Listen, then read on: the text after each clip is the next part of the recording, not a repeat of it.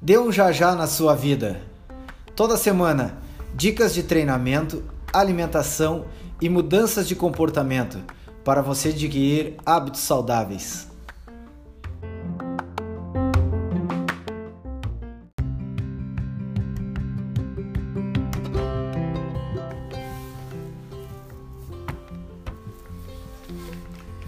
Pessoal, então hoje vamos falar sobre o tabagismo, né, que, que é algo que, que acomete muitas pessoas. E se você perguntar para a maioria delas como começou, qual foi a história delas, como iniciou sua história com, com o cigarro, a maioria das pessoas vão dizer que foi no colégio, na época ainda do, da escola, com um amigo que oferecia um cigarro ou todo mundo fumava e ele foi na onda.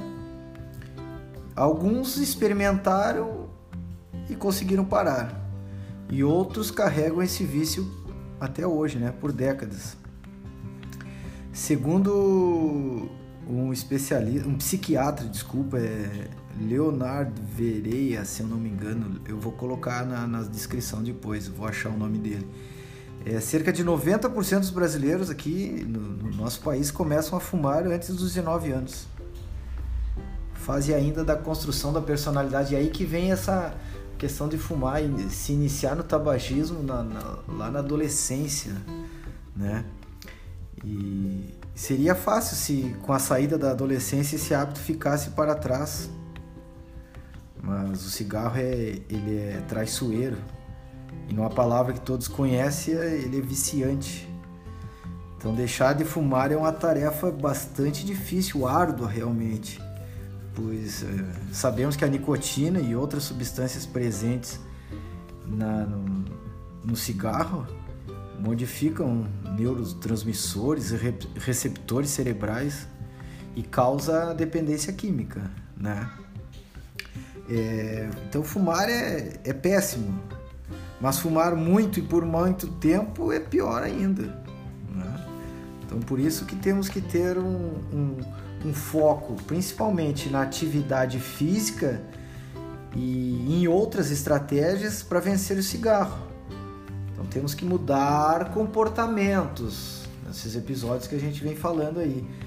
O primeiro passo que eu aconselho para a pessoa deixar de fumar é deixar, é, é, desculpa, é deixar por vontade própria, sem imposição de terceiros. Porque é tu que, tu que tá querendo. Tu não tá na dependência, na pressão dos outros. Tu tá decidindo. Muitas pessoas começam, vou parar de fumar, ficam 10, 15, 20 dias, um mês, seis meses e caem na retorno para o cigarro, né? Então o primeiro passo é você deixar, você desejar por vontade própria. E a atividade física é sempre um bom caminho. Quanto o cigarro, o... por vários fatores que a gente já conhece. Eu não, não vou ficar falando, não vou me prender no, no, nos benefícios do exercício físico aqui, né?